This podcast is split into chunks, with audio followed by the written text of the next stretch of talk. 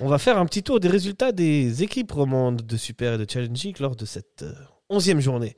Ah, 12e, la 12e, on est déjà à la 12e. On est à la douzième journée. Ah là là. Eh oui, Excuse-moi Dario. Pas Et euh, du coup, tu as épluché pour nous. Exactement. C'est magnifique. euh, C'était des purges. tu t'es tapé pour. Ah Ça ouais, pour nous. C'était, mais il y, a- il y a eu des belles choses hein, cette Alors, semaine. dis-nous tout. On veut tout savoir. Euh, en tout cas, ce qui est sûr, c'est que euh, moi, je pète la forme. Deuxième chronique, douzième journée de championnat, et c'est déjà un régal de vous raconter les dingueries de cette semaine. Et cette semaine, il y en a eu des pépites. hein. Alors brièvement, pour ceux qui ne connaissent pas encore le principe de la chronique, je reviens sur les résultats Ça en challenge Tour de et euh, super, euh, en challenge de Super League des clubs romans, donc les autres clubs que super- le, le SFC. Et j'en profite pour rapidement analyser leur confrontation de la semaine pour au final euh, dire à quel point ils sont claqués au sol. hein. Tout ça, vous l'aurez compris, avec un petit peu d'humour et beaucoup de mauvaise foi. Bienvenue au Tour de Romandie. Allez, c'est parti. On commence par les plus nuls. La Challenge League. Nyon recevait Bellinzona sur leur terrain agricole boueux. Je vous le dis direct.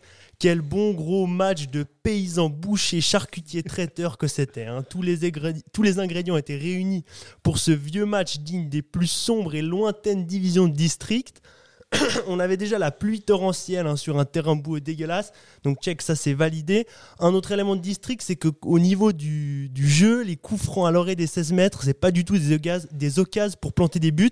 C'est plutôt l'opportunité rêvée d'éclater les baloches de ton adversaire qui t'a mis un gros tacle fautif 5 minutes plus tôt.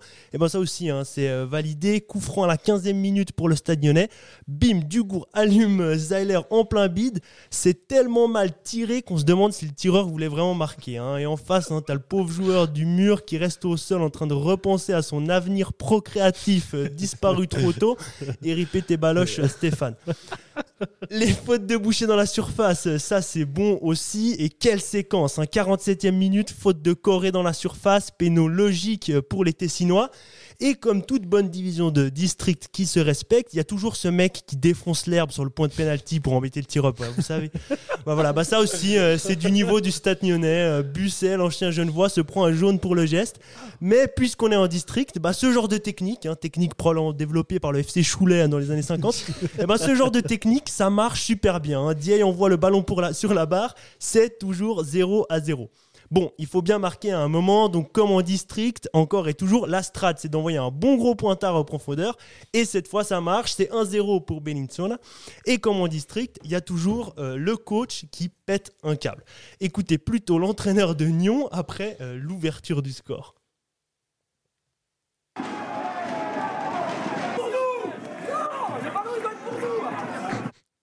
Oh merde. Qu'on a la suite? Euh, désolé, petit bug technique. Attends, je te la remets. Ça marche toujours quand tu fais des tests. hein. Voilà, désolé. Mais pourquoi ils vont pas être pour nous Ils s'en rendent compte Heureusement, non Mais tu comprends pas le football alors Et ouais les gars, vous comprenez pas le football les gars. Enfin bref.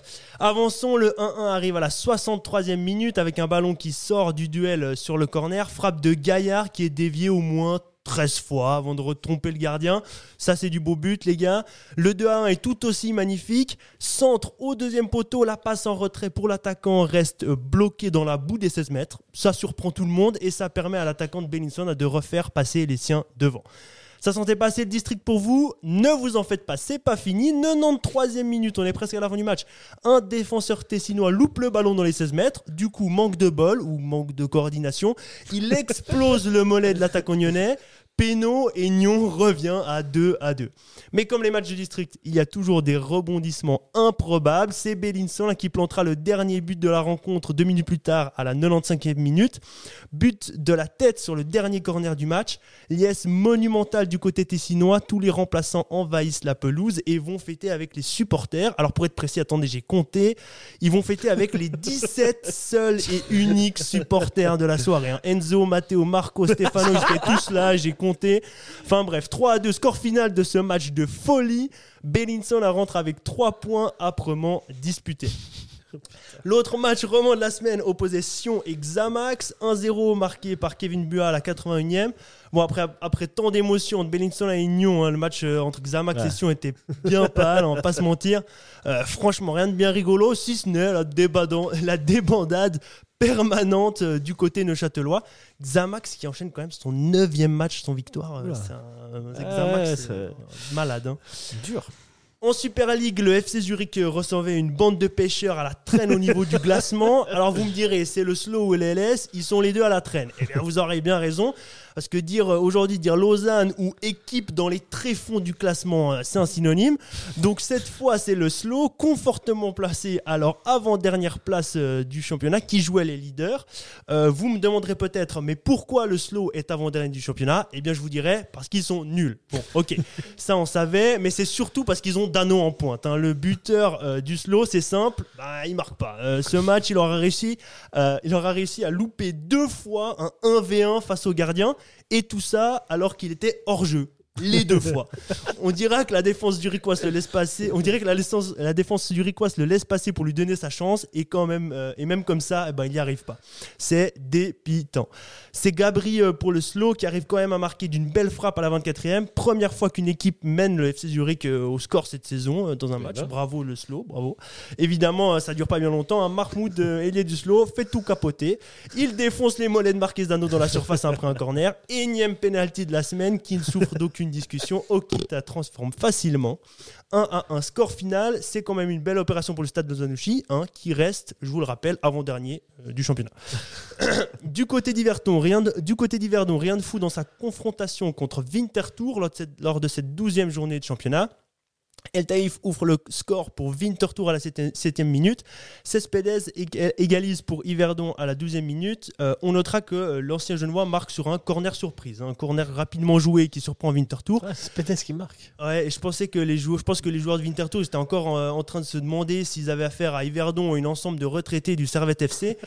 Donc je vous disais, hein, un match sans étincelle, mais, mais Yverdon nous propose quand même une petite dinguerie à la 30e minute. Un, joueur, un joueur vaudois est blessé, le latéral zurichois, bon fair play qu'il est, euh, veut mettre le ballon en touche, mais euh, bon, il sait pas trop le faire, il le fait mal, ça sort pas. Ce qui permet à ce diable de Christopher Lungoyi de récupérer le ballon avant qu'il ne sorte, de filer droit au but tout seul et au final perdre son duel. Un comportement qui leur a permis de se faire insulter en suisse allemand par la moitié de l'équipe de Winterthur.